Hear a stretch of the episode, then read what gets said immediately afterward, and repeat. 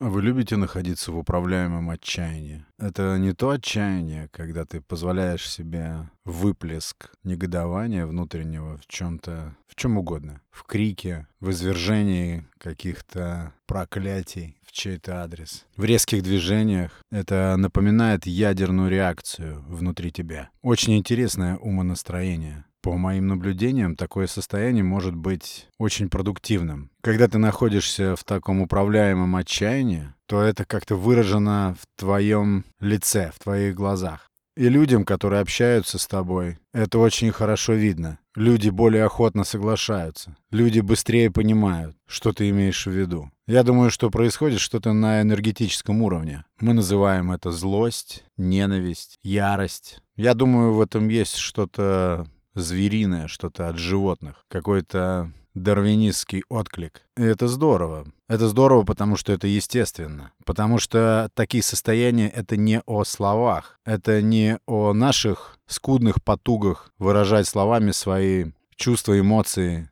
А это именно что-то именно бессловесное. И от этого ценное. Меня до сих пор потрясают то сведения, что до 40% общего объема данных в общении мы передаем не через слова. Я тут искал, что почитать, и случайно набрел на одного человечка, который рекомендует почитать книгу Вернее, это даже учебник. Учи учебник для школы сталинского времени, который называется «Логика». В то время в школах преподавали логику. Я заинтересовался. Ну, потому что логика — это очень интересный предмет, вообще интересное понятие. Я прям загорелся, начал читать. Прочитал примерно процентов 15-20 от книжки. И остановился. И стал размышлять. Там действительно все очень точно преподносится, что такое логика, как она выстраивается, по каким законам она работает, что логично, что нелогично, по каким параметрам оценивается логичность э, чего-то или, или нелогичность. И выглядит там все это абсолютно ясно, без всякого пуха, без всякой пыли, все прям четко и чисто. И вот тогда я подумал, вот это самое управляемое отчаяние. Это такой сильный эмоциональный позыв откуда-то изнутри, с которой, скажем, у людей со слабой способностью контролировать себя может выливаться в очень скверные проявления, в неуправляемое отчаяние.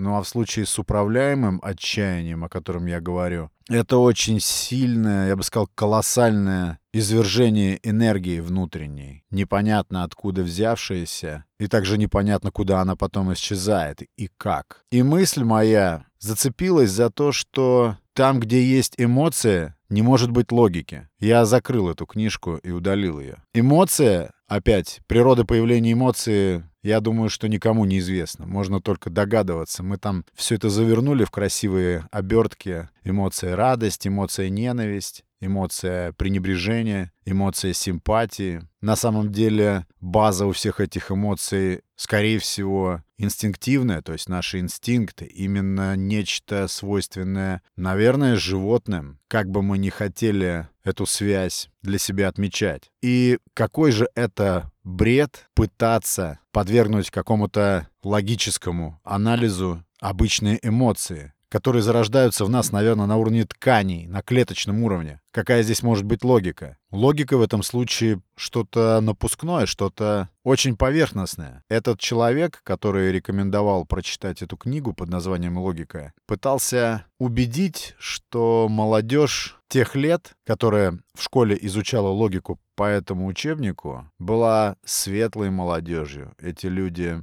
двигали всю эту мощь советскую в будущем, восстанавливали страну. Я с этим спорить не буду, возможно, но я считаю, что при помощи такого учебника под названием «Логика» идеально взращивать и воспитывать роботов, то есть людей, действующих по логическим блок-схемам, но ни в коем случае не руководствующихся собственными чувствами, порывами, теми же самыми эмоциями. Логика бессильна в деле объяснения наших эмоций. Я тут недавно узнал, что помимо IQ существует еще EQ, то есть коэффициент эмоциональный. Это интересная штука. Я вижу, как тут и там набирают обороты идеи и течения по поводу эмоционального интеллекта. И я думаю, это та самая среда, где эмоция и логика все-таки встречаются. Потому что я уверен и иногда, довольно часто в последнее время уже практикую, так называемый, не очень люблю это слово, когнитивный подход к тому, что делаешь. Когнитивный — это значит познавательный. Это говорит о том, что ты имеешь способность все-таки вторгаться в процесс принятия решения о каких-то действиях, которые могут с виду казаться неосмысленными, неосознанными и автоматическими. Например, та же реакция на чьи-то слова или на чье-то действие. В нас большая часть реакции возникает автоматически. Это все то, что работает по уже давным-давно замкнутым циклам, автоматам. Но в эти циклы можно вторгаться, их можно корректировать. Я не знаю, может быть, для кого-то это не открытие, а обыденная вещь, но для меня это стало открытием. Потому что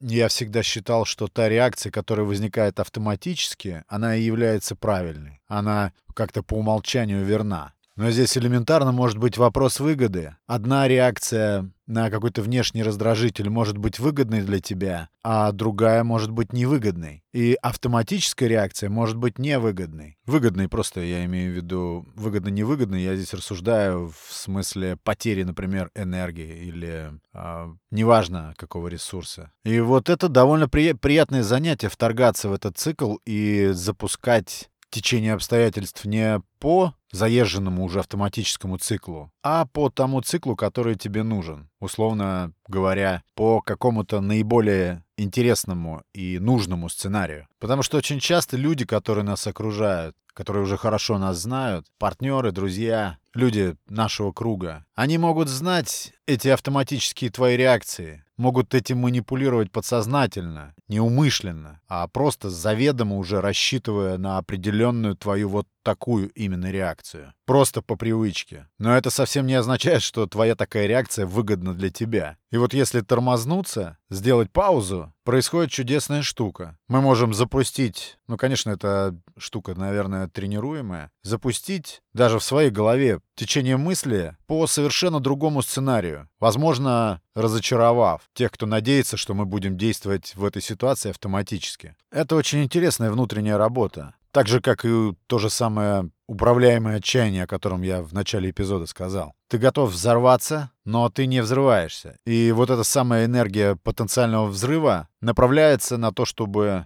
решать любые повседневные вопросы, житейские или рабочие, используя эту энергию внутреннего управляемого отчаяния. Причем совершенно независимо от того, от чего это отчаяние внутри тебя возникло. Это прям по-спортивному интересно. Этот процесс блокировки всех этих автоматических реакций на окружающее я, допустим, практикую в целях усиления самоконтроля, в целях просто того, чтобы чувствовать себя свободнее, потому что свобода — это прежде всего самоконтроль. Это довольно интересный процесс. Внедрение и коррекция всех этих заезженных функций в мозгу. Попробуйте как-нибудь, попрактикуйте для себя не действовать автоматически. В итоге окажется, что это влияет на все. Такие мысли на сегодня. Большое спасибо за внимание. Это был Наухов и Несу подкаст. Пока.